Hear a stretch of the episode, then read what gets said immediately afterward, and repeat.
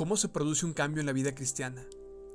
Cuando tú aceptas a Jesús como tu Señor y Salvador, hay un cambio que comienza a suceder. Juan 3:16. Pues Dios amó tanto al mundo que dio a su único Hijo para que todo el que cree en Él no se pierda, sino que tenga vida eterna. Dios no envió a su Hijo al mundo para condenar al mundo, sino para salvarlo por medio de Él. La salvación es por gracia. Es un regalo inmerecido de Dios para aquellos que se arrepienten de su pecado y creen en Jesucristo como un Salvador a través del sacrificio que Jesús hizo en la cruz del Calvario. Eso es lo que nos salva. No podemos salvarnos por méritos propios.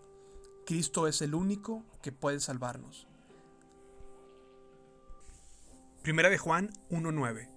Pero si confesamos nuestros pecados a Dios, Él es fiel y justo para perdonarnos y limpiarnos de toda maldad. Si declaras abiertamente que Jesús es el Señor y crees en tu corazón que Dios lo levantó de los muertos, serás salvo. Romanos 10:9. A partir de ese momento, empieza un proceso continuo de transformación llamado santificación. La santificación consiste en apartarnos para Dios. Es decir, separarnos de las cosas que no son agradables para Dios. Todo me es lícito, pero no todo me conviene. Todos los días vivimos una batalla. Obedecer los deseos de nuestro corazón o obedecer a Dios. Cuando tomamos la decisión de seguir las enseñanzas de Cristo, comienza un proceso de mejora, un proceso de limpieza, para prepararnos para aquello que Dios tiene para cada uno de nosotros. Pero este proceso requiere de nuestra disposición. Filipenses 2:12 Brillen intensamente por Cristo. Esfuércense por demostrar los resultados de su salvación obedeciendo a Dios con profunda reverencia y temor. Dios nos incomoda para cambiar, pero nosotros queremos seguir viviendo igual.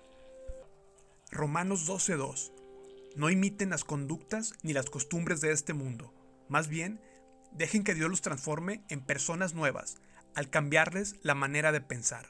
Entonces aprenderán a conocer la voluntad de Dios para ustedes, la cual es buena, agradable y perfecta. Los viejos hábitos desaparecerán y serán cambiados por una conducta que agrada a Dios. No es una transformación repentina, es un proceso que dura toda la vida. Es muy importante que todo lo que vemos, escuchamos y hablamos sea conforme a la voluntad de Dios. Dios puede ayudarte a ver las cosas de una manera diferente. Nos dio al Espíritu Santo para guiarnos y vivir un proceso de restauración para tener un cambio real y permanente. Y eso es lo que todos debemos de buscar. Santiago 1.14 La tentación viene de nuestros propios deseos, los cuales nos seducen y nos arrastran. Debemos someter nuestros deseos a Cristo. Nos gustan muchas cosas que a Dios no le gustan. Y tenemos que decidir a quién vamos a agradar, a nosotros mismos o a Dios. Es muy difícil cambiar si no estamos completamente convencidos de hacerlo. El diablo no puede controlar tu mente. El diablo te sugiere solamente. Tú decides si le haces caso o te sometes al Señor.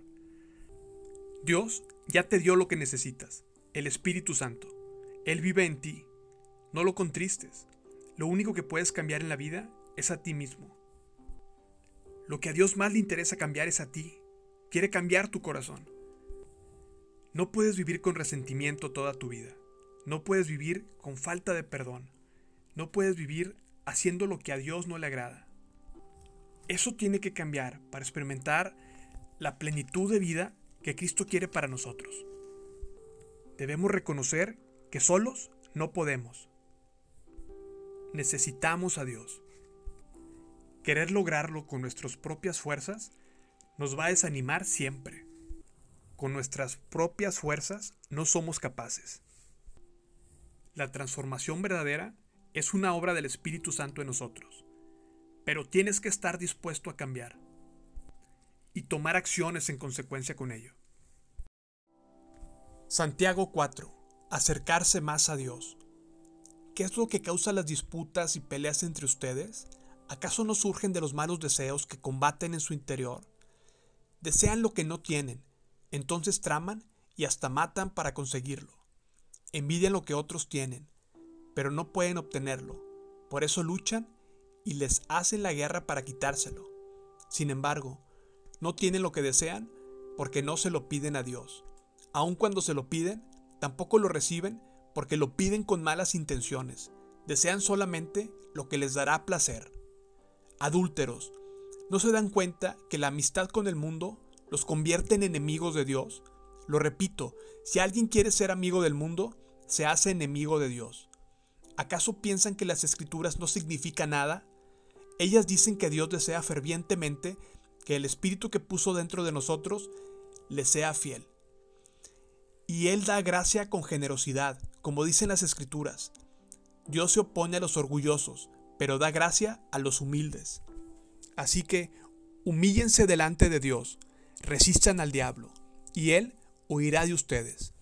Acérquense a Dios, y Dios se acercará a ustedes. Lávense las manos, pecadores, purifiquen su corazón, porque su lealtad está dividida entre Dios y el mundo. Derramen lágrimas por lo que han hecho, que haya lamento y profundo dolor, que haya llanto en lugar de risa y tristeza en lugar de alegría. Humíllense delante del Señor y Él los levantará con honor.